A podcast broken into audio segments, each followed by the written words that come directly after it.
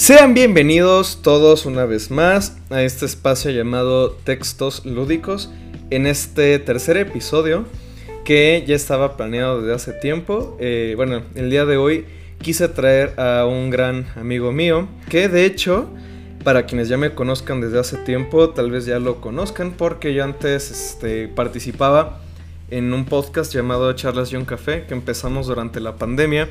En ese podcast hablábamos un poco sobre todo, o sea, películas, series, juegos, música, anime y muchas más cosas. Pero bueno, en este espacio que se ha vuelto más personal, lo quise volver a traer porque creo que podemos hablar de un tema muy interesante que es sobre, bueno, el título tentativamente es videojuegos para eh, quienes no juegan videojuegos o videojuegos para los que no juegan videojuegos, como sea. Y creo que un gran ejemplo de eso, bueno, vamos a discutir más el tema, es aquí con mi querido amigo Jos, eh, José Iván Olivares, este, pero bueno, dejo que se presente. Así que bueno, muchas gracias por venir a este tercer episodio, así que cuéntanos un poquito más sobre ti, preséntate, haz lo que tú quieras bueno, primero que nada te agradezco muchísimo la maravillosa introducción. Creo que, eh, primero que nada, yo sé que esta va a ser una plática sumamente enriquecedora, no solo por el tema, sino por que estoy hablando con un amigo mío, entonces así se siente y creo que siempre es lo ideal. Bueno, yo soy Jos, José Iván, también como Luis dijo, también eh, estuve con él en charlas y un café junto con nuestro queridísimo Isaac. Eh, unos unos grandes episodios que creo que realmente eh, aprendimos bastante. Y bueno, un poco eh, grabamos charlas y eh, tocábamos estos temas porque bueno, yo soy licenciado en cine y televisión hace poco, entonces me da mucho gusto ya poder decirlo ya con más seguridad. Pero sí, yo, yo estudié cine, yo me estoy dedicando ahorita al área de cine y ante todo pues sí soy un amante de, de las historias, ¿no? Y del arte ya sea eh, los libros, la música, las películas y en este caso los videojuegos, ¿no? Eh, primero que nada, muchas felicidades eh, por ya ser licenciado. Yo técnicamente todavía no lo soy, pero ya pronto sale eso, ¿eh? Este, ya nomás es puro tramite, ¿no? Pero bueno. exacto, Este, y sí, bueno, la razón de por qué, bueno, además de que es mi amigo, o sea, es porque, bueno, también es porque él justamente estudió cine. Tampoco es que voy a traer así a cualquier persona. Eh, así, ¿no? Ah, bueno, porque si mamá la voy a traer al podcast, ¿no? bueno, mi mamá, pues, no sé. Este, no, es que tal vez se preste mucho a hablar de este tema, ¿no? Pero bueno, justamente el caso de Host lo quiero, lo quise traer. Porque, pues bueno, yo creo que uno de los temas que, más este, se interesante hablar sobre videojuegos y también medio lo, lo empezamos a hablar cuando estuvo Blanca fue la percepción de la gente, ¿no? Y finalmente, ¿por qué es importante esto? Pues si nosotros podemos vivir en una burbuja de que, ah, no nos importa lo que digan los demás. Y sí, ¿no? Al final del día yo voy a seguir jugando a videojuegos aunque muchas, muchas personas no les puedan gustar y a nadie nos va a gustar todo en la vida, ¿no? Aunque bueno, luego hay casos raros de que una vez leí en Discord a alguien que decía que no le gustaba la música, así en general. Y dije, ¿cómo es posible que a alguien no le guste la música? Pero bueno, eh, a lo que voy con esto. Hay casos. Hay casos.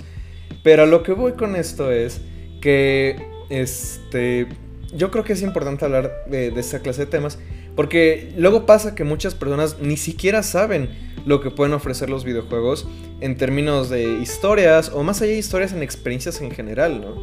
Como hablábamos con Blanca, pues hay juegos que tal vez no tienen tanto ni historia, pero sí pueden ofrecer experiencias que, a las que tal vez están cerrando desde, desde fuera.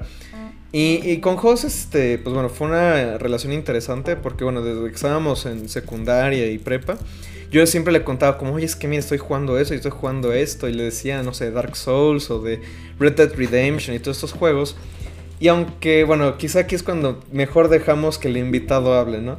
Así que cuéntanos, Jos, un poco más de cuál ha sido tu experiencia con los videojuegos, como, pues no sé, de pequeño, luego pues, tal vez más adelante en, la adolescencia y ahora cómo te relacionas con, los juegos.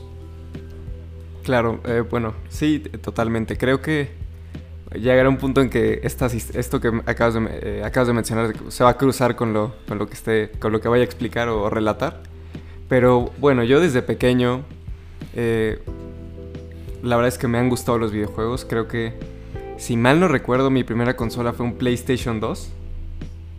Allá por los lejanos inicios de los 2000 que ya, pues ya, ya no lo son, ¿no? Eh, y sí, yo tenía un PlayStation 2. No me acuerdo quién me lo regaló, pero tengo memorias vívidas jugando Battlefront, Pac-Man, eh, un juego creo que se llama Sly o Spy, que era como de un mapache. Ah, Sly Cooper. Que es como un... Ese, Sly Cooper, ese. Nunca lo pude pasar, pero me acuerdo mucho tenerlo ahí. Eh, y por ejemplo, los juegos de Lego Star Wars. Eh, creo que te puedo decir que ahí me pasé mis, mis, mis horas jugando una y otra vez esos juegos. Y yo creo que también surgen un poco por mi gusto, que es mucho más que es anterior que es el cine. O sea, el cine es mi, de, las artes es mi gran amor. Y yo creo que mucho de tal vez mi acercamiento hacia ciertos juegos fue a través de los... fue justo esta, este puente que se, se hacía entre los juegos y, las películas, ¿no? Entre estos juegos de Star Wars que era como, oye, puedo vivir las aventuras o experimentar las historias de, de Star Wars a través de, de los videojuegos. Y creo que sin duda fue todo un motivante, ¿no? Y me acuerdo muy bien eh, que, o sea, no solo aparte de esta experiencia jugando el PlayStation eh, solo, también creo que se relaciona mucho a la parte de los amigos, ¿no? Porque bueno, mi amigo Fede, que también es íntimo amigo nuestro, me acuerdo mucho que, que desde pequeño le gustaba Mario. Y yo me acuerdo que decía, no manches, es que yo quiero jugar a Mario. Es que me cuentan todas estas cosas de los juegos de Mario, entonces yo necesito eh, poder experimentarlas, ¿no?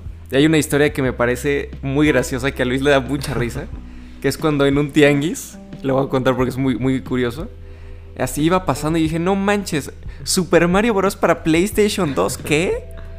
Y entonces me acuerdo, pero eh, fue así la, peor portada que te imaginas. Era Yoshi con una manopla. Decía Super Mario Bros. Y luego en la, en la contraportada tenía imágenes del primer Super Mario del de Nintendo Entertainment System. Entonces era como toda una mezcolanza de cosas. Y me acuerdo que tocó 20 pesos. Me costó como 20 pesos, pero así yo muy, muy emocionado diciéndole a mi papá, papá, por favor, cómpramelo, cómpramelo. Y dijo, bueno, está bien, accedió. Y me acuerdo que ese mismo día llegar al PlayStation, ponerlo y que te salía una pantalla roja que decía, este disco no lo reconozco. yo como, no manches. Me dieron la cara. Eh, pero sí, digo, esta, esta búsqueda eh, por ya empezar como a realmente generar tal vez una relación más de con como jugador con, con, Mario llegó y se pudo concretar cuando me regalaron mi, un Wii. Me acuerdo, una Navidad me parece como de 2007 y uno yo creo que de mis videojuegos favoritos que es Super Mario Galaxy, que yo creo que es uno de esos juegos que marcaron mucho mi infancia por no solo por la belleza artística que es ese ese juego, sino esa capacidad de decir, oye, pues ya tengo una consola de Nintendo eh, que, se juega distinta a los demás, ¿no? Que, los motion controls te, te permiten una experiencia totalmente nueva de lo que era, por ejemplo, el control del PlayStation 2, ¿no? Entonces como que sí eh, dictaminaba o, permitía una forma distinta de jugar. Y así fue, me acuerdo que fue el, Wii. Después me, un tío mío me prestó el Xbox 360. Ahí me jugué los juegos de Arkham que, digo, podremos eh, platicar más a fondo. Y me acuerdo que justo en el Xbox fue ese periodo donde pues, ya como que estábamos eh, terminando primaria y secundaria y, estaban como los dos bandos, creo yo. donde la gente que seguía jugando juegos de Nintendo y la gente que te decía, no, ¿para qué juegas esas cosas? Son de niños, son puras tonterías, ¿no? Y que bueno, pues al final a mí me seguían gustando mucho, me siguen haciendo mis 23 años. Pero bueno, como que la la pubertad, la adolescencia, como que te cambia o, te formas ciertas ideas que tal vez años posteriores como que las niegas. Pero bueno, ya eh, tuve mi, el Xbox 360. Me regalaron un Xbox One eh, de Navidad. Y eh, la última consola que, tuve. Y eso creo que es... Y, eso fue que hace mucho no, no, me había plantado el tener una consola de videojuegos. Y fue el Nintendo Switch, ¿no? Donde creo que podemos eh, eh, platicar más adelante lo que significó, ¿no? Entonces, mi historia creo que ha sido de, digo, he tenido la oportunidad de tener varias consolas. Sin embargo, sí te puedo decir que en el periodo de, cuando tenía el, Xbox One, jugué pocos videojuegos. Como que llegó un punto que decía, como que no me, ahorita no me, no me llaman tanto la atención y prefiero eh, hacer otras cosas, ¿no? Entonces, sí, digo, creo que eh, pasa mucho, ¿no? De que hay... O sea, llega como un momento, tal vez como... O, creo que nos pasó, nos llegó a pasar a algunas personas de crecer y ver como los videojuegos quizá como un como un juguete, como algo de niños. Si bueno, esto ya no es como para mí, ¿no? Me voy a interesar en cosas de adultos o, o justamente, ¿no? Como me voy a interesar en cine, literatura, cosas que son como más aceptadas como una actividad artística, que puede ser como... Ajá, o sea, a mí, por ejemplo, sí me llegó a pasar, digo, afortunadamente se me quitó en un año, pero este... Pero yo creo que, de nuevo, a mí me, gusta como poner tu caso, y digo, más allá de porque, pues sí te, o sea, inevitablemente te influenció porque yo te hablaba mucho de estas cosas. Pues también, sí, o sea, yo, yo te puedo haber dicho como, oye, mira, esto está, está muy genial, pero tal vez tú lo puedes haber jugado y decir como, no, pues sabes que estás loco, güey, o sea, esto no tiene nada, nada de bueno. Pero o sea, sí terminaste entrando, pues de nuevo, como el mundo de los juegos a través de desde otra perspectiva, ¿no? No sé cómo fue esto? ¿Qué, qué, fue lo que encontraste? ¿O qué fue lo que viste? ¿Cómo cambió tu, percepción? O sea, más allá de algo cronológico, ¿cómo fue ya como algo de la experiencia, tus pensamientos? Pues yo creo que eh, sin duda tiene que ver, creo que me parece que fue por la preparatoria, finales de preparatoria, principios de universidad. Eh, y digo, sin duda fue de la mano con, con, las cosas que me has platicado desde tu canal de YouTube que post-mortem, que me acuerdo ser la primera de las primeras personas en ver el primer video de YouTube. Eh, o sea, el decir, ok, o saber este tipo tal vez de los argumentos que tenías, de preguntarme por qué significa tanto para él este, este medio, recordar las cosas que, por las que me había divertido y también descubrir nuevas formas o posibilidades de, de lo que es un videojuego, ¿no? Y me acuerdo muy bien, y bueno, ya lo hemos platicado varias veces, de una lista que me hiciste. Me dijiste, host, te voy a recomendar una lista de juegos, ¿no? Les dije, está bien, pásamela, me la mandó por Messenger. Y me parece, si mal no recuerdo, el primer juego que, que probé. Y bueno, que jugué y, pues sí, me, me, enamoró. Fue What Remains of Edith Finch o Edith Finch.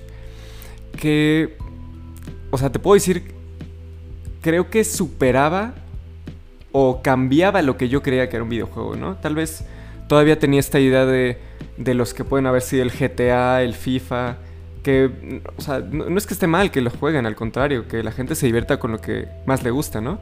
Pero siento que ese tipo de juegos, por ejemplo, no me llamaban tanto la atención, o Call of Duty, se me hacían divertidos, que sin duda requieren un alto grado de, de habilidad para poder eh, dominar en estas partidas multijugador pero no era lo que yo estaba buscando. A mí me gustaban otro tipo de cosas, me gustaban mucho más las experiencias como de, de jugar por mi cuenta más solitarias. Y encontré en What Remains of Edith Finch esa parte, ¿no? Desde, desde el diseño del propio juego, desde la parte de poder explorar eh, un espacio eh, e, ir descubriendo lo que sucedió en, eh, en una casa, ¿no? Que al final son cosas que difícilmente en una película puedes hacer, ¿no? Porque es otro medio. Y los videojuegos creo que un poco de lo que estaba pensando antes del programa es que nos permite pues esta exploración de espacios, ¿no? Sé que a ti es un tema que te, interesa muchísimo y eres muy apasionado. Porque e, eso te permite eh, tomarte tu tiempo, desplazarte, conocer, ver, de alguna manera tocar, ¿no? Y sin duda fue esto. Y aparte, creo que ya es eh, la forma en, que lo, eh, te lo platicé, es decir, oye, me impacta mucho también la, parte más emocional, ¿no? El decir que un videojuego me está hablando de temas como la familia, como, como toda esta historia, esta cronología de lo que sucedió en un espacio. Que yo te lo he dicho, para mí What Remains of Edith Finch es de cierta manera como una adaptación no fiel a lo que es 100 años de soledad de Gabriel García Márquez. Porque al final tratan los mismos temas, es la familia, es la muerte, es el paso del tiempo y cómo tú estás redescubriendo eh, ese linaje familiar, ¿no? Sí. Sí, o sea, bueno, What Remains of Edith Finch, o sea, es un juego que yo sigo recomendando mucho. Por estas razones, o sea, porque de hecho creo que también se lo recomendamos a nuestro amigo Isaac y sí lo jugó. Sí.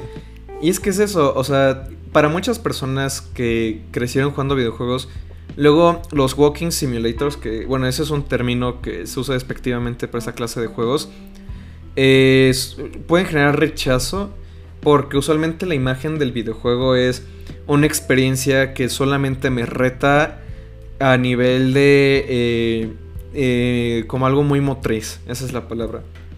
O sea, por ejemplo, un juego de peleas que es solamente voy a eh, jugar, este, de, a pelear con otra persona y tengo que dominar este sistema que no tiene nada de malo, es súper interesante. De hecho, hay muchos sistemas de juego que se basan en dominar los controles, como Dark Souls, por ejemplo, que a mí me apasionan, ¿no? Pero incluso, bueno, Dark Souls también me gusta mucho por su contexto narrativo, que es otro tema.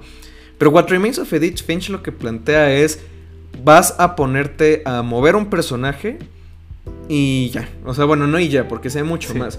Pero para muchas personas es como, pero ¿y esto qué tiene de juego? ¿Esto qué tiene de divertido? Ahí también hay otros temas en los que tal vez voy a ahondar más adelante en otros episodios, como bueno, exactamente qué es un juego y qué no es un juego, ¿no? Justamente muchos invalidan a What Remains of Edith Finch, esta clase de juegos, porque no es un juego en el que ganas o en el que dominas, pero no necesariamente en un juego tienes que ganar, aunque eso es otro tema para otro día. Eh, de nuevo, entonces, o sea, pero aún así yo creo que esta clase de obras, vamos a ahorita llamarles entretenimiento interactivo, tal vez podemos dejar la palabra videojuego, aunque ciertamente impacta la palabra videojuego. Yo creo que también eso es lo que genera mucho rechazo para muchas personas. Decir como, ah, es que es un juego. Y un juego es algo que no me tomo en serio. Y un juego no es algo que me va a dar una experiencia eh, narrativa como puede ser una película, ¿no? Entonces, de nuevo, hay muchos estigmas que se pueden derivar y cosas así. Y, también, eh, como comentábamos este, Blanca y yo en el primer episodio, este, pues también pasa que, bueno, puedes convencer a alguien, bueno, es que What Remains of Edith Finch tiene esta historia. Pero no te, no te vas a acercar a la historia de la misma manera que la que te acercas en una película. Y es que, por ejemplo, algo que reflexionaba hace. Eh, bueno, he estado reflexionando otra vez esta semana, es con respecto a cómo en los videojuegos la historia se cuenta en tiempo presente.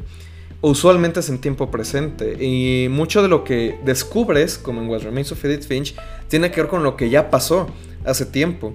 Porque, por ejemplo, Doom, que de hecho, bueno, spoiler, ese va a ser el, podcast de la siguiente semana.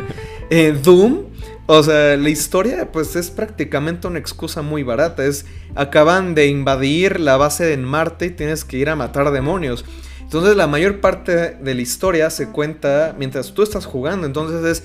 Doom se trata de que vas a matar demonios que salieron de un portal hacia el infierno en Marte.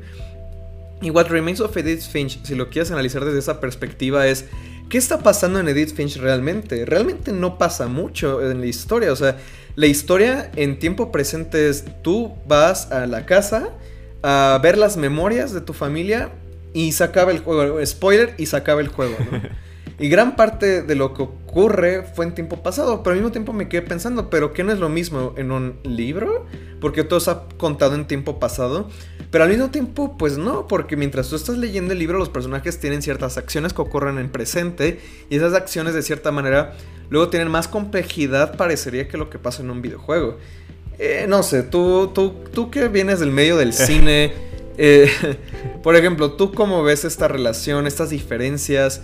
entre, pues bueno, de Edith Finch, por ejemplo, si fuera una película de Edith Finch, ¿qué sería diferente? ¿Qué gana o qué pierde de ser un videojuego?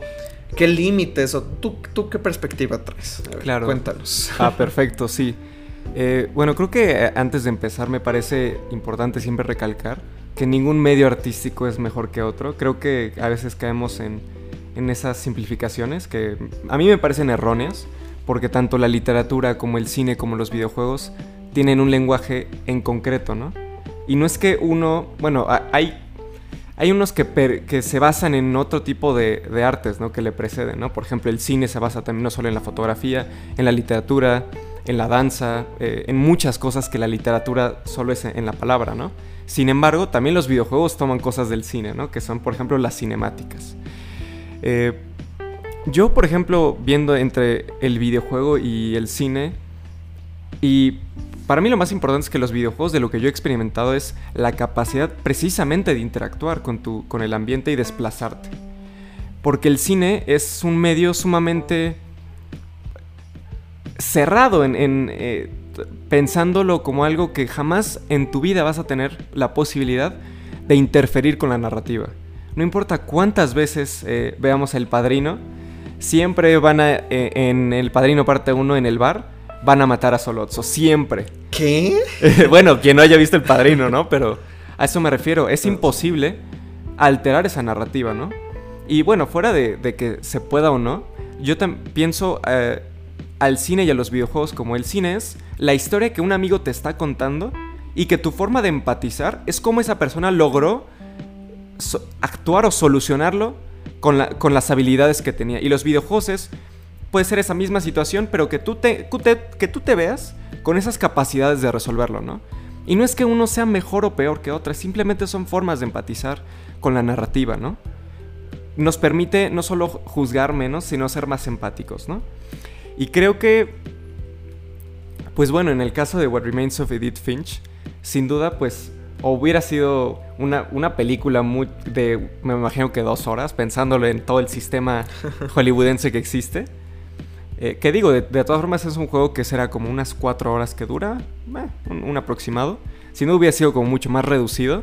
Y se pierde mucho la capacidad de exploración. Porque en una película es, es imposible, porque tú no puedes decidir si quieres ir a un lugar primero que a otro, ¿no? Y de eso se trata What Remains, es esa esa exploración del medio y muchas de las memorias que pasan durante, durante el juego, eh, no sé si recuerdas que tienen que ver con las propias mecánicas, ¿no? Cuando la niña me acuerdo que salta y es un gato, cuando eres, cuando saltas como creo que eres un bebé y vas en la bañera, cuando creo que ves, estás viendo, me parece que las Polaroids de uno de los, de, de, esos, eso sería sumamente sumamente complicado en el cine, ¿no? Y creo que no tendría el mismo efecto porque no tienes esa capacidad de dialogar con las memorias tú como jugador, ¿no? En el juego sí se puede, porque con el control de cierta manera estás tocando, estás agarrando, estás pasando las páginas y estás teniendo una incidencia en el espacio, ¿no? Sí, o sea, finalmente estamos hablando de un lenguaje como bien nos recordaría Blanca. Sí. Que bueno, el, fantasma de Blanca va a estar así como un, un, fantasma recorre Europa y se llama capitalismo. claro. Así, un fantasma recorre este podcast, ¿no? Y es el fantasma de Blanca. Nah. Este, si estás escuchando, un saludo. Un saludo. Pero, este. Nada. Es una cuestión de lenguaje al final del día, ¿no? Porque, pues de por sí estamos hablando de que el, lenguaje del cine es muy complicado, ¿no? De por sí. Y luego hay veces que, aunque digo, yo me considero muy, este, muy adentrado en el tema, pues hay veces que, pues sí, o sea, yo voy a ver una película y tal vez hay cosas que yo no, no detecto como tal vez tú o, nuestros amigos este, directores pues detectan, ¿no? Y también, o sea, por ejemplo, yo como pienso What Remains of Edith Finch como una película, podría ser como, bueno, tal vez vas explorando, o sea, podría ser que tienes como este protagonista, que bueno, eso es, de hecho es un spoiler, porque en el videojuego de hecho está manejado de una manera muy interesante. Exacto. Porque hay un plot twist del que no te enteras hasta el final, que siento que no funcionaría como una en una película. Porque en una película tendrías que saber, bueno, no necesariamente, pero como que siento que no funcionaría también esa parte de quién era realmente el protagonista. Claro, claro. Eh, que bueno, creo, me estoy entrando, casi spoilé el juego, porque es que me gustaría hablar de What Remains of Edith Finch. Claro. Ya en su propio podcast más adelante, pero... Pero si hablamos que en, el videojuego, por ejemplo, eh, como dices, What Remains of Edith Finch es un juego en el que vas este, viendo las memorias de cada uno de los familiares de, de, la familia de Edith Finch, ¿no? Y mientras lo vas haciendo, como que vas encarnando cada una de estas personas y a través del control como que vas viendo como la personalidad de un momento importante en la vida de cada quien, ¿no? O incluso se presta como para metáforas jugables, con la parte del gato que bien mencionas, que es eh, una, una, niña que está a punto de ir a dormir, de pronto sueña que es un gato, entonces ahora eh, controlas a un gato, y luego sueña que es un águila y te conviertes en un águila, y ahora controlas al águila, y todo esto te permite experimentarlo de una forma diferente, ¿no? Y de hecho, o sea, se presta muy bien para el realismo mágico, porque la metáfora se vuelve o sea, en un punto este, tú este, puedes jugar o puedes experimentar esa metáfora. Tú sabes que no... Eh, se, empiezan a romper las barreras de una manera muy interesante. Que de hecho, eh, spoiler, algún día quiero hablar de Kentucky Road Zero, porque creo que ese juego también lo hace muy bien. Pero eh, sí, finalmente es eso. Y, y, creo que... Bueno, el título del podcast es videojuegos para los que no juegan videojuegos, ¿no?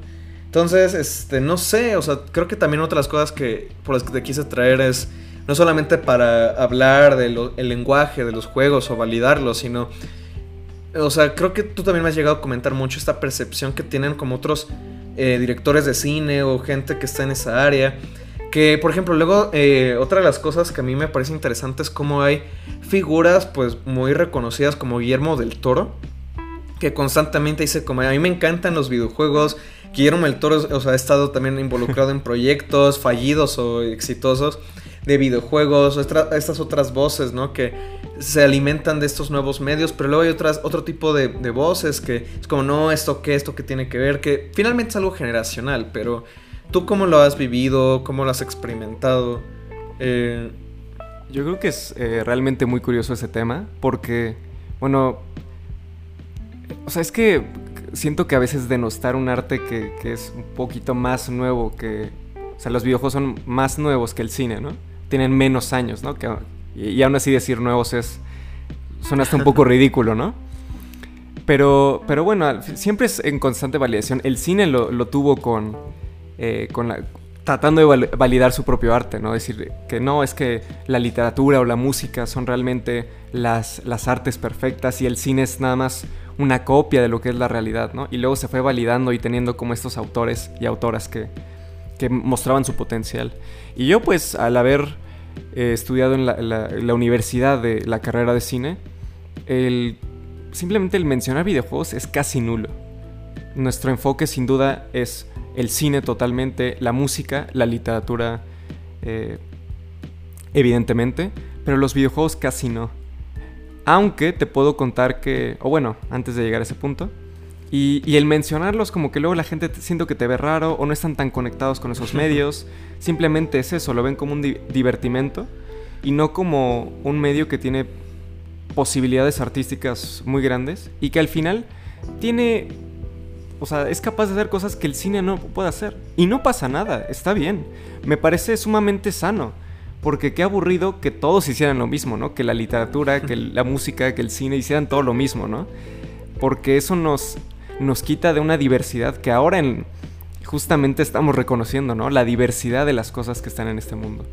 Entonces sí, eh, no solo lo veían como un divertimento, y, y bueno, aunque sí había casi un, un, mínimo de discusión, pues había clases, por ejemplo, como el cine y nuevos medios, que lo tuve en séptimo semestre, y se habla más de este cine interactivo, que yo estoy muy convencido que el cine interactivo es eh, una palabra como muy elegante para referirse a los videojuegos, ¿no? Para como que de alguna manera validarlos, no sé. Y, porque justo como Bandersnatch, y lo mencionabas muy bien el, el episodio pasado, es un videojuego. Hecho, hecho y derecho, es un videojuego. Nada más que está filmado, ¿no? Pero al final es eso. Si estamos hablando que el videojuego es la interactividad, del cine interactivo casi no hace sentido desde mi perspectiva, ¿no? Sí, de hecho, bueno, hay muchos temas que se pueden ahondar, pero en los que se pueden ahondar.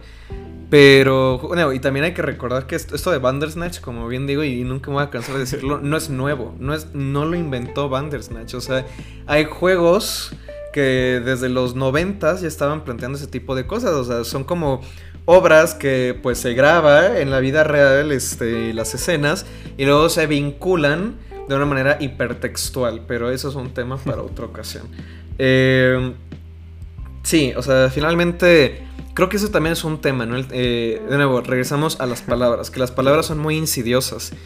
O sea, tú puedes decir videojuego como, ¿qué? Pero dices, ay, es que el cine interactivo, no, o sea, y como dices, o sea, a mí que también me gusta mucho el cine, un cine interactivo creo que, de nuevo, o sea, ya deja de ser cine y se convierte en otra cosa, que no tiene nada de bueno y nada de malo inherentemente. O sea, simplemente habrá otras posibilidades.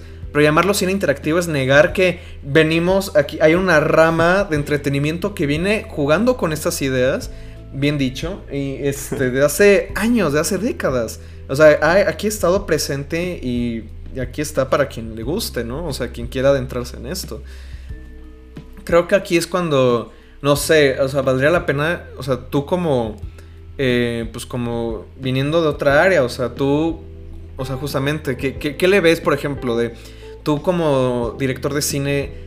o este, que ya has hecho varios proyectos, incluyendo que se llama Faina, que tal vez algún día vaya a estar público. Ojalá, eso espero. Pero bueno, o sea, ¿tú, ¿tú qué crees o sientes que te has visto influenciado en tu forma de generar, eh, no sé, vamos, o sea, en, tu visión artística, ¿crees que ha eh, se ha visto influenciada en algo por los videojuegos o no? Totalmente. O sea, te puedo decir que mi tesis de, de la carrera está muy eh, influenciada por, por el videojuego Gris, ¿no? Que me ah, parece una obra de arte eh, en toda su extensión, en toda la extensión de la palabra. Porque bueno, para quien no haya jugado Gris del estudio español Nomad Studio, si, si mal no recuerdo. Creo que sí. Sí. Es básicamente un personaje que de lo que se trata el juego es buscar colores, ¿no? Entonces empiezas con todo el paisaje gris y entonces pues conforme vas obteniendo cosas vas se va pintando eh, tu entorno, ¿no? Pero no solo eso, porque conforme vas avanzando tienes como más mecánicas, ¿no? Y desde el inicio, que me parece realmente sublime, porque estás en una mano, entonces ella cae, y durante todo el juego básicamente ves que es una metáfora de la depresión, ¿no? Y empieza el juego, y estás moviendo los joysticks, y parece que el personaje no te responde, porque es incapaz de hacerlo, porque tiene porque le pesa el simple hecho de, de, que se mueva, ¿no? Y de alguna manera, al tú tratar de mover al personaje de Gris, es como una fuerza extraña que le dice como, oye, necesitas seguir. O sea, yo te, te estoy apoyando para que tú como personaje te levantes y cumplas este objetivo que es por tu salud mental, ¿no?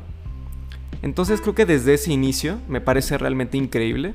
O sea, esta parte de las mecánicas están con la narrativa, ¿no? Lo que tú vas aprendiendo en el juego y las habilidades que vas generando es un impacto en cómo vas a poder resolverlo más adelante.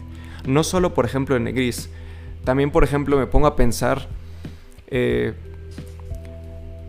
bueno, no lo sé, por ejemplo, en, el juego de Tacoma, que es el, paso del juego y en las mecánicas, que, en la mecánica principal del poder retroceder y adelantar estas grabaciones de la nave espacial, es conforme tú vas controlando y aprendiendo a utilizar esa mecánica, la historia se va, se va mostrando, ¿no? Y creo que eso simplemente no podría ser eh, en una película, ¿no? Entonces es esa parte, es decir, que los videojuegos nos permiten una forma de acercarnos a personajes de una manera totalmente única, ¿no? Y aunque es, por ejemplo, este no lo he jugado, pero tengo unas ganas enormes, es por ejemplo Ico, ¿no? El simple hecho de que representes el amor, con una mecánica que sea que no se separen los personajes, me parece realmente espectacular, ¿no? Porque genera este, este vínculo amoroso con los personajes, ¿no? Y no, y no solo con ellos, sino contigo que estás jugando, ¿no? Sí, este, pues finalmente hablamos de experiencias distintas. Eh, yo creo que, o sea, el objetivo más que nada con este episodio es, digo, aunque este podcast sí está muy dirigido a gente que les gustan los videojuegos, también este, yo, yo, yo pienso como tal vez este espacio como uno de reflexión. Como tal vez personas que pues, se puedan encontrar este episodio o de pronto lo quieran escuchar. Quieran, como sabes que yo nunca había visto o, nunca me había planteado que un videojuego puede hacer todo eso, ¿no? Y, y también está el tema luego de, pues, digo, que ese es uno que también es como uno de los que más me molestan porque es eh, representa una barrera. O sea, hay muchas barreras para jugar videojuegos. Esto es como. Creo que es un hecho. Una, por los precios, que eso no lo voy a negar. O sea, la, verdad, yo siempre digo. Si por sí, o sea, tener de hobby videojuegos es como muy caro, ahora mañana tener más hobbies, ¿no? Entonces, pues bueno, uno tiene que administrar su dinero. Pero luego está el tema de que eh, luego no es muy fácil acercarse a los juegos. Y más cuando tal vez no tienes muchos incentivos para hacerlo. Y, yo veo que, bueno, sí hay mucha gente que luego juega videojuegos, pero luego es eso, ¿no? tal vez no se acercan a otra clase de juegos porque ni siquiera saben que existen. Ni siquiera saben que están estas otras posibilidades. Justo me acuerdo que una vez en internet, en un foro hace muchos años, me peleé con una persona para variar, cosa que ya no hago, pero este. Me decía, es que a mí me gusta jugar videojuegos como de FIFA o del NBA, que no, no, no tiene nada de malo, en lo absoluto.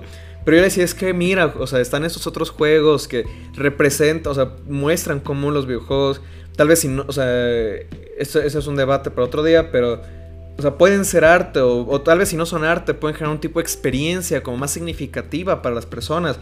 O puede ser una forma de entretenimiento que te deje reflexionando y pensando y te tocas eh, emociones más profundas que solo la de un juego de, de básquetbol, de competencia. Y decía, no, no, es que si los juegos fueran arte o si fueran otra cosa, eso estaría presente en todos los juegos, no solamente en los juegos que tú me dices que juegue que no he jugado. Es como... A ver, espérate tantito, porque esa es otra cosa, o sea, eso es de hecho algo que me, un argumento que me gusta mucho de, un profesor, este, Draco, ah, que si lo estás escuchando un saludo también, que sí, es que bueno, o sea, tal vez más que juzgar un medio como artístico inherentemente, hay experiencias que pueden ser arte y tal vez hay, hay otras que no, y eso ya va a ser muy subjetivo. Así como puede decir, bueno, esta película es, o sea, es, no sé, eh, una película como... No quiero poner nombres, así que vamos a decir, bueno, Transformers, ¿no? O sea, tal vez es puro, pura, pura, eh, una película Entretenimiento, ¿no? Claro. Palomera. No es del mismo calibre que una película de Stanley Kubrick, vamos a decir. Y así en los videojuegos pasa igual. Tal vez un juego como FIFA nada más cumple su función de entretener. Pero tienes juegos como Gris, juegos como What Remains of Edith Finch, juegos independientes que son hechos por equipos más pequeños con una visión artística que de nuevo muchas personas ni siquiera saben que, existen, que está esta otra posibilidad de videojuego que puede ser otra cosa, puede ser... No, no quiero decir que puede ser más, porque no quiero demeritar los otros juegos. Simplemente es una experiencia en la que tal vez otras personas no saben que, que, siquiera existía, que puede contar estas cosas. Entonces, pues bueno, eso era un poco el punto de, esto, ¿no? Y estoy totalmente de acuerdo. Creo que, ahorita como lo mencionas, no todos los juegos tienen por qué serlo. Sin embargo, es, sumamente importante reconocer a aquellos que eh, se van por la tangente, ¿no? Experimentan, hacen cosas distintas. Y creo que es algo que a mí me gusta mucho de esta parte de los videojuegos que estoy aprendiendo cada día. Que un videojuego es Fortnite y a la vez mm. es, es gris, ¿no? De realmente me parece increíble. Porque hay para todo público. Porque, o sea, al final la gente puede jugar lo que le parezca, ¿no? Evidentemente nos eh, nos metemos esos problemas, como lo dices, que son los altos precios, las distintas consolas. Porque si yo gasté 9 mil pesos o 13 mil o lo que sea en un Xbox y quiero jugar, por ejemplo, Dead Stranding, o tengo que gastar otros 14 mil pesos para comprarme un PlayStation y bueno, y aparte el juego, evidentemente, ¿no? Y se vuelve muy complicado, ¿no? Y algo que siempre que mencionas mucho y me parece un tema increíble, aparte de todo eso, es la preservación de los videojuegos, ¿no? Que es es otra línea de dificultad, ¿no? Que es, ok, si de por sí es, es caro accesar a juegos modernos, para accesar a juegos eh, mucho más antiguos, pues si tal vez si no conoces que es un emulador o se te complica un poco, o si no tienes alguien que te pueda guiar, se vuelve muchísimas mucho, mucho más complejo. Y aquí puedo eh, hablar sobre un poco del cine, que, que esa es la ventaja que tiene el cine, ¿no? Que es mucho más sencillo, porque la mayoría de... No es que necesites un reproductor, a menos que sea Blu-ray o DVD. En específico que diga como, no, este DVD no reproduce lo que otro dice. Tal vez la región cambia, pues mucho más sencillo, ¿no? Y tenemos esas cosas como los streamings, como Netflix, como, como, como es Prime, que es acercar eh, no solo el cine moderno, sino el antiguo. Y otra, podemos hacerlo como otro nivel, que es, por ejemplo, ¿qué son las cinetecas de cine, no? Las cinetecas mm. es un lugar donde se almacena la historia cinematográfica, ¿no? Y al menos creo que la otra vez estaba viendo un video de, creo que se llama The Lost Levels, que es una página que, preservan videojuegos viejos o, imágenes, ¿no? Pero que evidentemente no está al nivel de lo que es una, por ejemplo, la Cineteca de la Ciudad de México, ¿no? Que permite esta parte de, de que la gente accese al cine que también es cultura, ¿no? Sí, o sea, es que no, pensaba que íbamos a hablar de esto, pero es que eh, va de la mano, o sea, va de la mano completamente esta cuestión tecnológica, porque finalmente creo que muchos de los que nos acercamos a jugar videojuegos también ya tenemos, o sea, tenemos un perfil que va muy de la mano con me gusta la tecnología y sé manejarla y no me da miedo. Y muchas personas que... Y, y sí, o sea, por eso también es generacional. Porque, pues sí, tal vez muchas personas de, una edad más avanzada se les puede dificultar o, no entienden con muchas cosas de la tecnología. Y por ende es como, pues bueno, o sea, tal vez hay un juego que me interesa, pero se me complica mucho, o sea, por muchas razones, en, verdad. Sí. Y no siempre es el caso. De hecho, luego hay historias que se me hacen muy divertidas. Muy bonitas, como por ejemplo hay una abuela que se hizo famosa en YouTube por jugar Skyrim. Ajá. Y ella pues tiene su compu gamer acá, o sea, todo, el setup y se pone su diadema y, o sea, de... de, de em, de gatito. Audífonos de diadema, ajá, de gatito. Y se pone a jugar Skyrim y le mete mods.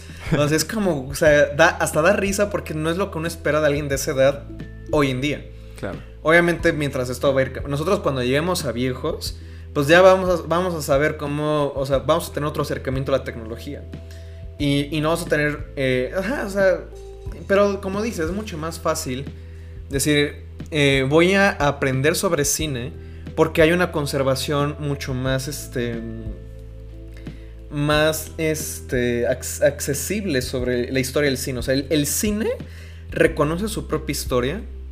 Y eh, yo creo que por eso es más fácil, es más común ver a muchos chavos hoy en día que es como yo también quiero estudiar cine, yo también quiero estudiar cine, porque encuentran películas del pasado que canonizan esta historia. Y es como, ah, entonces hace sentido que ahora yo también voy a estudiar cine porque voy a seguir en los pasos de quienes vinieron antes. Que eso es muy importante. Porque en los videojuegos pasa mucho, e incluso con personas que se dedican a hacer videojuegos, que no tienen esta conciencia de la historia de los videojuegos. Y pues sí, o sea, para mí eso ha sido muy importante. Para mí eso es una de las razones de por qué quise hacer videojuegos en primer lugar. Porque a mí me, me fascina mucho la historia de los videojuegos. Y, luego, para mí la verdad es muy triste, y eso es para otro episodio también, ver cómo hay juegos que fueron tan influyentes en su época que generan como esa especie de, canon histórico que se van perdiendo y hoy en día nadie sabe, nadie les suena. No o sea, yo sé que hay, este, en el caso del cine, personas que tú les puedes decir como de, ah, 2001, o Psycho, no sé, este, Viaje a la Luna, y, y no te van a saber, no van a saber de qué hablas. Pero alguien que estudia cine, siento que es alguien que sabe mucho más de historia de cine que alguien que no. Y en los videojuegos no es el, no es el caso. O sea, no, no, suele ser el caso, aunque parezca broma, pero no lo es.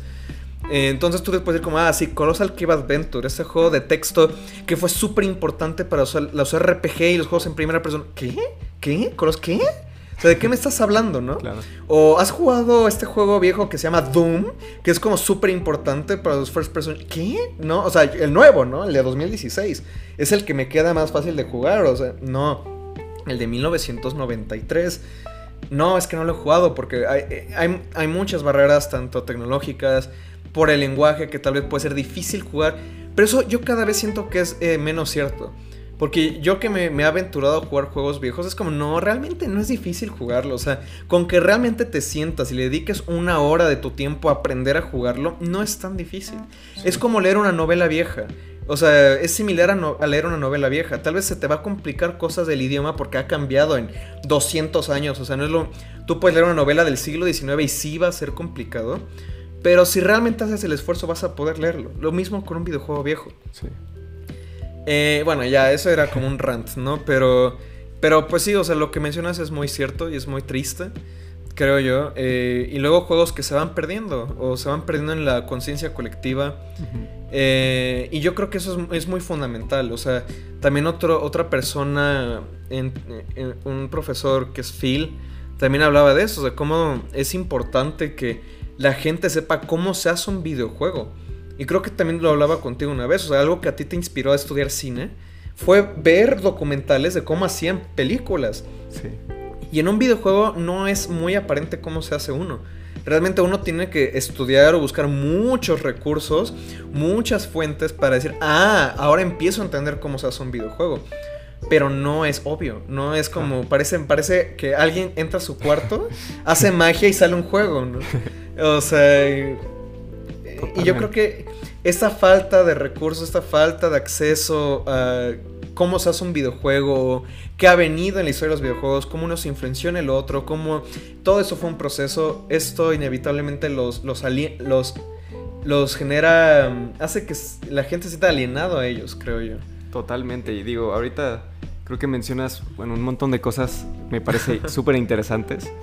Creo que principalmente, y te puedo decir, eh, bueno, las cosas que me has platicado de cómo fue tu educación, por ejemplo, en historia de los videojuegos, en historia del cine es muy sencillo mostrar películas porque es literal pones el DVD en el proyector y vamos a ver todos juntos una película, ¿no?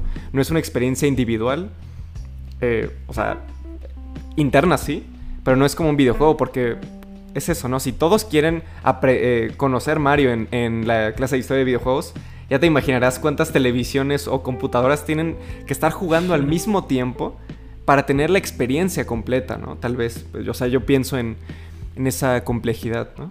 Y totalmente en la parte de cómo se hacen las cosas, creo que también los memes de así de que le picas un botón y es como hacer película, ¿no? Y como que se está haciendo mágicamente y que la verdad no lo es, ¿no? Eh, que es mucho más complicado, y digo, ahorita en, un trabajo que, estoy teniendo, no sabes lo enriquecedor que es decir, cómo se hacen las cosas que a mí me gustan, lo que tardan, lo que tardan, la cantidad de estrés, de, planeación que requieren. Y sí, sin duda es, es algo que luego es complicado eh, explicar o, que la gente sepa. Sin embargo, rescato mucho un documental que una vez me recomendaste, que es el de... Mm. Eh, ahí se llama...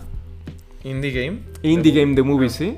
Que realmente pues sigue estos eh, creadores de videojuegos independientes que te muestran pues no solo la parte tal vez más técnica, sino lo que es emocionalmente dedicarse a hacer videojuegos, ¿no? Que es muy estresante, que es muy pesado, que obviamente están a veces peleando también contra estas grandes, grandes estudios que, o sea, inevitablemente si tú sacas un videojuego pequeño no puede competir contra un Breath of the Wild, evidentemente, ¿no? Sí, incluso los juegos grandes, digo, todos tienen su historia. El problema es que, digo, otra cosa que reflexionaba, eh, no me acuerdo, vi un video creo que hablaba sobre la, creatividad. Sí. Y hablaba de cómo eh, hay que alejarnos de la computadora y usar como cosas manuales. Y es como, o sea, ah, no, era un libro, ya me acordé, era el de Roba como un artista, que es mi libro, de, mi placer culpable de este año.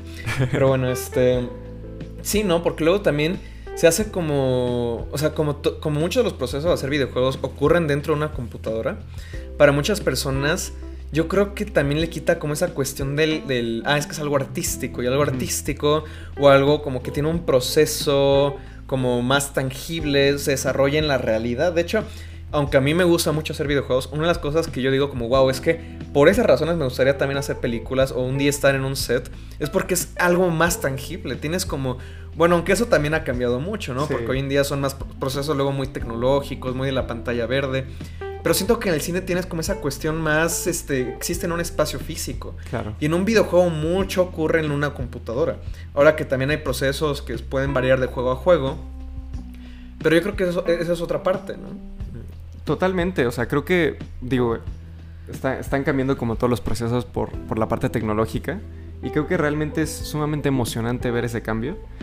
Eh, creo que una de las cosas que sucede pues, también en el cine y que es propio es que la realidad se, cole, se cuele a la en la cámara, ¿no? Porque un poco lo que entendemos como el cine tradicional es montar una cámara y que la, que la vida surja, ¿no? Y por esta parte justo que mencionas de tal vez los procesos que son mucho más tecnológicos a través de computadoras, la gente cree que se pierden ciertos elementos tal vez más, más tangibles de la realidad. Pero, pero bueno, o sea, al final no, no es algo bueno o malo, al final todas las artes están, están evolucionando, como es la pintura, la pintura digital, ¿no? Eso no le quita un mérito que ahora puedas hacer como tus, tus obras artísticas, no solo en VR, sino también en la parte de Photoshop. Y hay algo que me gusta mucho, por ejemplo, y bueno, es un libro que, que platiqué contigo, que es el de Super Mario, How Nintendo eh, Conquered America de Jeff Ryan. Y tiene un, capítulo muy interesante sobre, sobre, evidentemente, Super Mario Bros. Y de cómo Koji Kondo se vio en esta parte de decir, oye, hay que hacer música, pero pues obviamente pues, el, sistema de, o la tarjeta me parece de, de audio que tenía el, el, el NES, pues era realmente muy limitada, ¿no? Y entonces, pese a todas esas limitantes tecnológicas y probablemente ni siquiera interactuar con instrumentos como físicos, como lo puede ser una guitarra, un piano, es crear música y realmente crear algo que es artístico, ¿no? Sí, simplemente es eso, no estamos acostumbrados a ciertos procesos virtuales o tecnológicos y pues digo, o sea, eso también es como un debate para la filosofía, ¿no? Claro. Como de la virtualidad y qué significa como incorporar las tecnologías a nuestra vida. Y sí, o sea, creo que nunca va a derrotar, o sea, digo, también por eso me gusta mucho escribir, o sea, porque lo veo también como un proceso muy muy análogo, ¿no? O sea, puedo tomar una pluma y ponerme a escribir O puedo, o sea, tomar un lápiz y ponerme a dibujar. Y ya, o sea, ya después va escalando la complejidad, ¿no? O sea, luego, si quiero hacer música, tengo que ir por un instrumento. Pero un instrumento también es análogo, aunque también hay digitalidad, de nuevo. Sí. De hecho, también ahorita que mencionas esto, me recuerda cómo durante mucho tiempo se, se invalidaba la música electrónica. Claro. Eh, y no sé si siga pasando, me parecería ridículo si sigue pasando. Por pues supuesto. Pues, es que solo es, solo es, darle play, ¿no? O sea, en la computadora y ya. No, o sea, no. O sea, estamos hablando de nuevo, tecnologías que permiten otros acercamientos a la expresión humana. Claro. Y finalmente lo que pasa en un videojuego. O sea, yo de, experiencia propia a la hora de hacer mis o sea, proyectos en los que, bueno, tanto personales como en estudios, pues siempre va a haber una parte, o sea, no nunca deja de haber una expresión humana, un videojuego siempre va a ser el resultado de muchas decisiones pues que finalmente se, se arraigan en las personas, ¿no? O sea, ¿por qué hacemos un... Bueno, ahorita que, que, estoy eh, trabajamos un videojuego VR en el estudio en el que trabajo, ahí tal vez, o sea, fue un diseño más orientado a vamos a hacer un videojuego que sea divertido para las personas. No es un videojuego que sea como tan acá, o sea, de expresión individual, como pueden ser proyectos más, o sea, de otro carácter.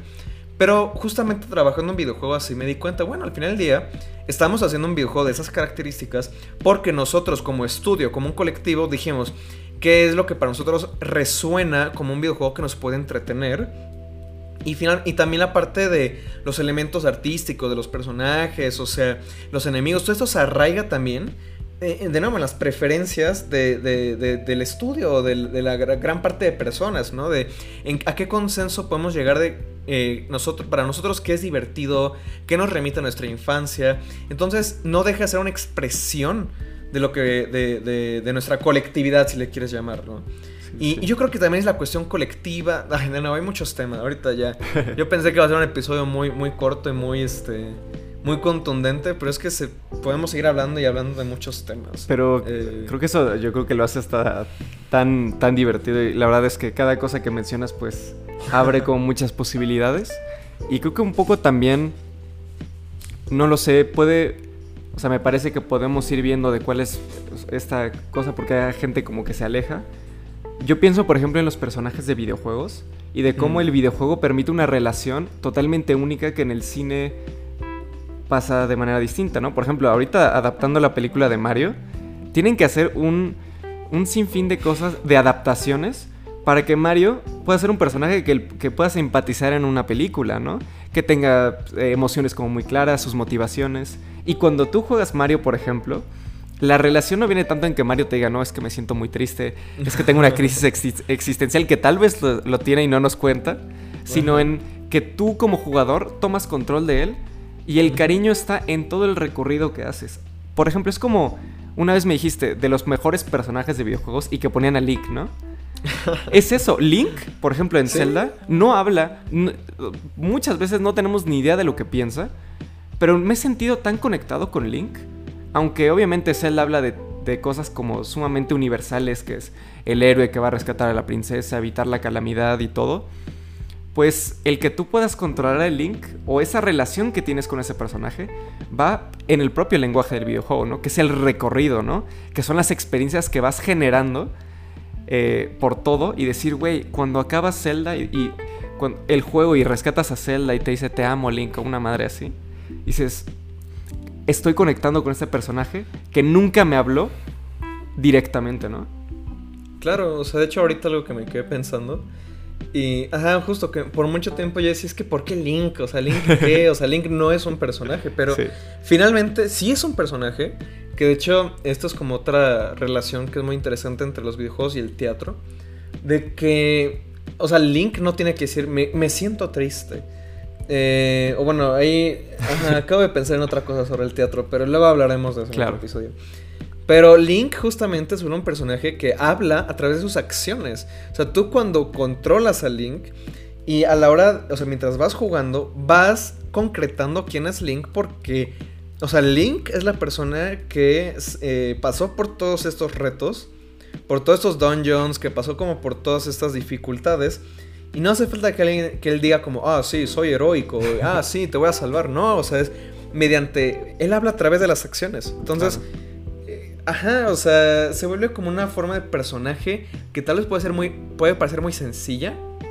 Y puede decir como, bueno, ¿cuál es el dilema de Link? Link porque un personaje usualmente tiene como un conflicto, ¿no? Bueno, el conflicto de Link es superar estos retos. O sea, porque eh, el Link al inicio es un personaje que casi no tiene las herramientas. Tú como jugador no tienes las herramientas. Y mientras vas progresando en la historia, vas aprendiendo a ser un héroe, vas aprendiendo a superar todo eso. Entonces el conflicto es mucho más, pues tal vez como muy primario, muy, este, se me fue la palabra. Como Simple, muy, ¿no? Este, tal vez. Ajá, o más, más primigenio, ¿no? Pero de nuevo, a través del juego, a través de la acción, tú permites que Link llegue a la vida.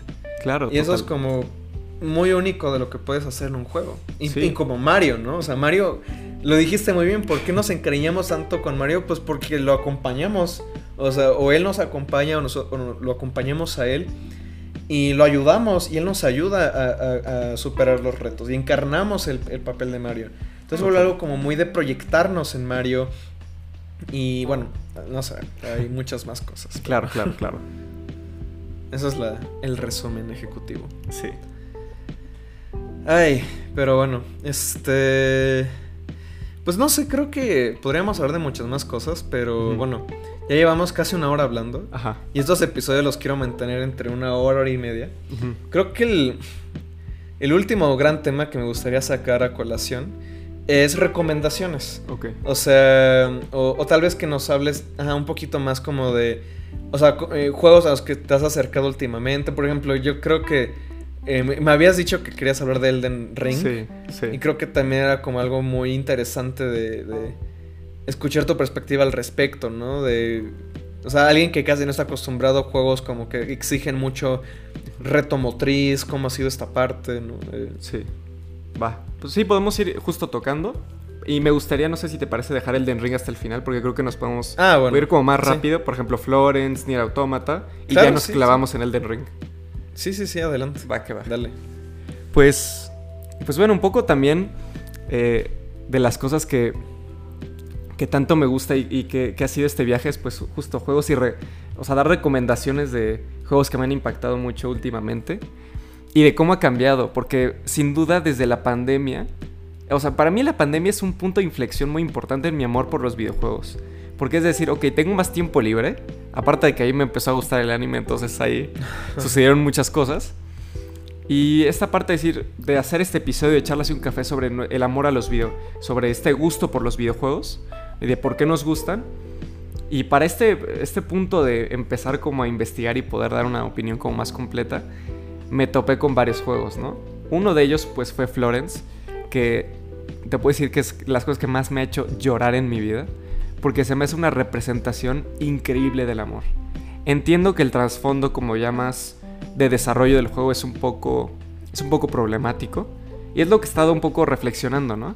Que yo creo que Florence es un juego maravilloso, que la forma más ética tal vez de accesar a él, tal vez sea piratearlo, porque entonces pueden tener esta historia como muy bonita, sin apoyar como estas tal vez malos tratos que eh, tengo entendido que sucedieron. Pero bueno, Florence para mí es un juego hermoso, sobre las superas, sobre qué es enamorarse y sobre superarse. Que yo lo jugué en teléfono y es una forma de decir, oye, ¿cómo este diseño tan tan fácil? O sea, porque es muy sencillo jugar a Florence, dura una hora y son mecánicas sencillas. Pero eso no le quita eh, la, el impacto emocional que te genera, ¿no?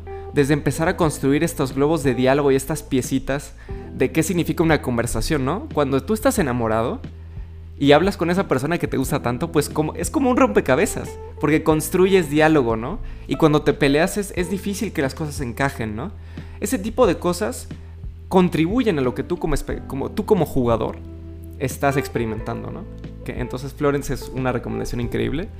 Eh, mi videojuego, también, bueno, hablamos de Breath of the Wild que me encanta. Zelda, yo soy eh, muy, muy, me estoy volviendo muy fan. Juegos como Ocarina of Time, que son realmente importantes en la historia de los videojuegos. También Skyward Sword y, Breath of the Wild, que fuese también esa forma de adentrarme a los juegos de, mundo abierto. Y uno que yo lo recomiendo y lo recomendaré hasta el fin de mis días, que es eh, los, los, videojuegos de Yoko Taro, que ahí también como mm. que se abre una parte de, de yo como principiante de los videojuegos empezar a identificar autores y cómo cada autor tiene una forma de presentar un diálogo muy en concreto, son los juegos de Yokotaro, ¿no? Esta parte de jugar mucho con lo que es el medio y en especial Nier Automata, ¿no? De tener como partes que son literal puro texto, partes como más de, de, minigames cuando eres eh, eh, en Nines y estás como hackeando, ¿no? Entonces es como un juego de nada más de disparar. Luego mecánicas más complejas como es, es el combate. Y todo esto hablando sobre la pérdida del sentido, ¿no? Sobre este, este mundo distópico, sobre cómo las máquinas están yendo contra los androides y que entre este, este choque entre estos dos bandos nos habla de cosas como qué es la existencia del ser humano, cuál es nuestro propósito de estar, de estar en la Tierra, por qué los androides pelean contra los robots y al final es casi lo mismo, ¿no? Son, son entes no orgánicos. Y pues sí, o sea, es esta parte de profundizar mucho en el, en lo que es, es, este lenguaje de videojuegos, ¿no? Que te puedo decir, ahorita que van a hacer el anime de Nier Automata, no va a ser lo mismo, no significa que esté malo, pero lo que permite el videojuego es totalmente único. Claro. Sí. y bueno... Ah, sí, sí, perdón, perdón. Eh, y bueno, otro que también, que ha sido yo creo que la conversación como más, más interesante, va a ser un, juego que lo están llamando así el juego del año, quién sabe si sí o si no, que es el de Ring, ¿no? Sé que a Luis le encantan mucho los juegos de From Software. Y entonces decidí adentrarme, bueno, a través de un regalo de cumpleaños. Decir, bueno, me voy a descargar el Den Ring. Y les puedo decir que ha sido toda una experiencia. O sea, no ha sido nada fácil, sin duda. Llevo como 19 horas de juego. Y les puedo decir, con la mano en el corazón, que siento que apenas estoy aprendiendo a jugar. Porque para mí las primeras horas fue como de, la primera hora fue como, esto es increíble, las gráficas se ven espectaculares, te transmite esta parte de justo de la desolación de este mundo y de esta pelea que, sucedió por el Elden, Ring. Y tú como este Tarnish, como esta persona que no tiene ni siquiera dónde pararse, ¿no? Dónde quedarse muerto y decir, güey, esto está increíble. Luego de la hora probablemente dos a la hora dices, como este, es un, este juego es el peor que he jugado, es una mierda, me caga, es muy difícil, me matan y me matan. Eh, que eso es también, ¿no? Que, me parece importante y, y, Elden Ring es el ejemplo perfecto. Es también mi forma de, yo, la percepción de los videojuegos puede tener con la habilidad que yo esté desarrollando, ¿no? Y la frustración, a veces yo creo que es el, la peor forma de juzgar, ¿no? Porque no es que el juego esté malo, simplemente me está costando más de lo usual en poder dominarlo, ¿no? Y sin embargo, cuando lo logro, y me acuerdo que te mandé este mensaje a decir, güey, ya por fin vencí al primer jefe del Den Ring, que es el primero que te... Bueno, y ni es como de los más importantes, es, un caballero de, con una armadura. Y me tardé 18 horas y dije, güey, no mames, al fin lo logré, ¿no? Y también esta parte, que como es un mundo abierto, como es, es un poco más laxo y no tiene una historia como tan, tan, o que te amarre tanto. Te o sea, yo me he ido a, a lugares que probablemente muchos jugadores hubieran descubierto eso 30 horas después, ¿no? O por ejemplo, creo que es el Stormvale Castle, que es el que habíamos comentado, que al parecer creo que es una de las zonas que, que los jugadores como que van al inicio. Y yo me tardé justo eso 18 horas porque dije, no, esto está muy difícil. Yo me voy a ir por el lado izquierdo, voy a hacerme un poco más fuerte a ver si esto se logra, ¿no? Claro. Sí, bueno, es que finalmente, como se comentaba en el primer episodio, luego un videojuego se vuelve muy anecdótico y más con juegos tan libres como Elden Ring o Minecraft. Que, bueno, Elden Ring sí tiene más eh, como un hilo conductor, ¿no? De una historia. Que, eh, bueno, de y también, o sea, hay que entender cómo el Elden Ring cuenta su historia. Sí. Eh, que, oye, ya cuando, el día que haga el podcast de From Software, ese va a durar como 8 horas. 8 horas, ¿no? Por cada juego, pero nada, este, no, pronto, ahí, por ahí ya sé a quién voy a invitar para hablar del Elden Ring, pero pues sí, o sea, por ejemplo, una vez escuchaba por ahí en algún lugar, ¿no? De un gran país, este, que alguien decía como, no, es que Elden Ring no tiene historia. Es como, ¡ah! O sea, mátame, por favor, ¿no? O sea, alguien mátame. Porque la historia de Elden Ring se me hace eh, increíble, se me hace súper interesante todo lo que hay por detrás de, Elden Ring. Pero nuevo, no, uno ya está acostumbrado a acceder a esta clase de historias que se cuenta más a través del ambiente, o de que vas consiguiendo ítems, o vas conociendo personajes a través de misiones secundarias que te cuentan partes. Entonces se vuelve un proceso muy de reconstrucción de lo que ya pasó. Y, sí, puede ser que el Den Ring es una historia sobre clases sociales, o sea, sobre... O sea, la historia de From Software muchas veces va sobre la eh, cómo corrompe el poder, o sea, esta clase de, temas que se vuelven también... Se puede analizar como una obra en conjunto. Digo, siempre se, se pone la figura de Hidetaka Miyazaki, que es como el director de gran parte de estos juegos. Y, sí, pero también influye From Software como un estudio, como un colectivo de gente que han hecho un tipo de experiencia muy específica. Y sí, se puede analizar de cómo estos juegos han evolucionado, cómo han tocado estos temas, cómo ha evolucionado la parte visual, la parte de mecánicas. Hace rato hay un, hay un analista que recomiendo mucho en YouTube que se llama Noah Caldwell Gervais, que tiene un, un video de 5 horas y media donde habla de la trilogía de Dark Souls y luego tiene un video que es el que estoy viendo ahorita que dura 5 horas que habla de los otros juegos de este estudio. Y sí, se pueden analizarlos pues como uno, uno analizaría en literatura. Y, yo los recomiendo mucho. Y pues es eso, al final estos, esta clase de juegos se pueden analizar mucho más allá de lo que uno, uno este, estaría acostumbrado. Y pues ya. Eh, bueno, eh, aquí tal vez no vaya a haber una cortinilla muy oficial. Pero, porque sí, porque estos episodios los, los nomás. Bueno, ahorita voy a editar una parte que tuve que ir a callar a mi perrita. pero este, fuera de eso, estos episodios salen así como pan caliente. Así que. Pues bueno, eh, más allá de si pues, se pueden recomendar más juegos, sí se pueden recomendar muchísimos más. O sea, el que ya mencionamos, Edith Finch. O sea, está este juego que se llama Flower. Flower es un juego que recomiendo muchísimo también. Eh, que de hecho es en teléfonos. Firewatch. Sí, o sea, de hecho por ahí tengo una lista. De hecho la voy a, la voy a anexar. No me había olvidado. La voy, a anexar en la, en la, descripción del episodio.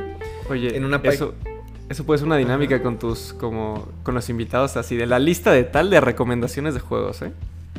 Sí, de hecho, o sea, de hecho también por ahí vi en Anchor que puedes poner como encuestas en los episodios de Spotify, que no sé para qué lo voy a usar, pero lo voy a usar algún día. Pero bueno, hay una página que se llama backlocked.com que es como el letterboxd este, de videojuegos que muchos han intentado. De hecho, ahorita vi que salió uno de IGN que se llama Replay. No, eh, Playlist. Que no la, no la he visto, pero bueno. El punto es que ahí tengo una lista que se llama. La ando buscando así en tiempo real. Es como videojuegos. ah, ¿por dónde empiezo a jugar videojuegos? La voy a anexar. Hay muchos juegos que puedo recomendar que son, de nuevo, quizá un poco más sencillos, más enfocados en una historia, una experiencia un poco, pues no tanto como competitiva. Este un juego que se llama Brothers, A Tale of Two Sons, que se me parece un juego con ciertos fallos, pero me parece un juego muy bonito. Yo estaba llorando al final. Un juego como Her Story, que lo mencioné en el podcast pasado. Eh, That Dragon Cancer, que es un juego brutal. autobiográfico también. Oxenfree, eh, Firewatch, como decía Jos. Inside, Inside lo recomiendo muchísimo. Este. A Short Hike, por ejemplo. If Found, If Found también es un juego muy, muy bonito. Sí. Before, Your Eyes, Before Your Eyes, de verdad es un juego también espectacular. Pero bueno, este, ¿algo ibas a decir? Sí, no, o sea, justo con If Found ahorita como que me surgió esta idea de, por ejemplo, juegos que también permiten esta parte de empatizar con algo que es, por ejemplo, un, personaje que es trans, ¿no? Y, que es, digo, es mucho más visual. También las mecánicas son casi mínimas. Pero como que también te permite, eh, o sea, experimentar esa historia. O por ejemplo, si nos ponemos también a pensar ya un poco de pasada, lo que son los, los juegos basados de, anime, ¿no? Que son los... Bueno, bueno ¿cómo se, ¿cómo se llaman los... Eh ¿Cuáles? Ah, las novelas visuales. Novelas gráficas, novelas visuales. Esos, por ejemplo, también. O sea, es, muy curioso, ¿no? Que nada más es como haces clic y clic. Pero que a través de esos clics y clics, también hay gente que dice, como no, es que me eché 50 mil horas de, este, de esta novela visual y, me realmente conecté con los personajes y lloré muchísimo.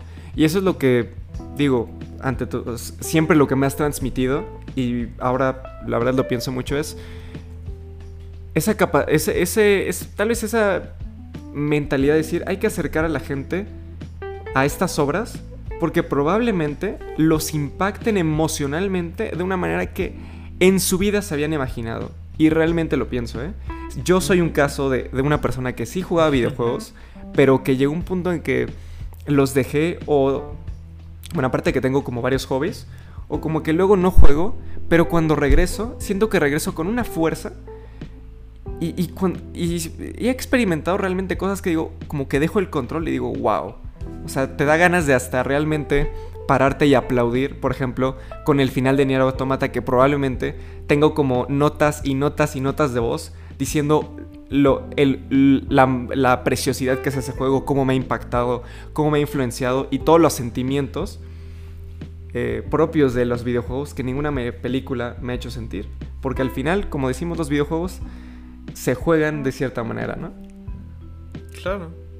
Este, pues bueno, yo creo que con eso es muy buen sentimiento para, para cerrar, ahora sí. Este, sí, porque Ya, ya, hicimos como el, Es como Attack on Titan. Sí, justo. De, The Last Season, The Last Season Part 2 y... ¿cómo? Y falta la parte 3. Parte, parte 3 del final, ajá. Este, bueno, ahora sí.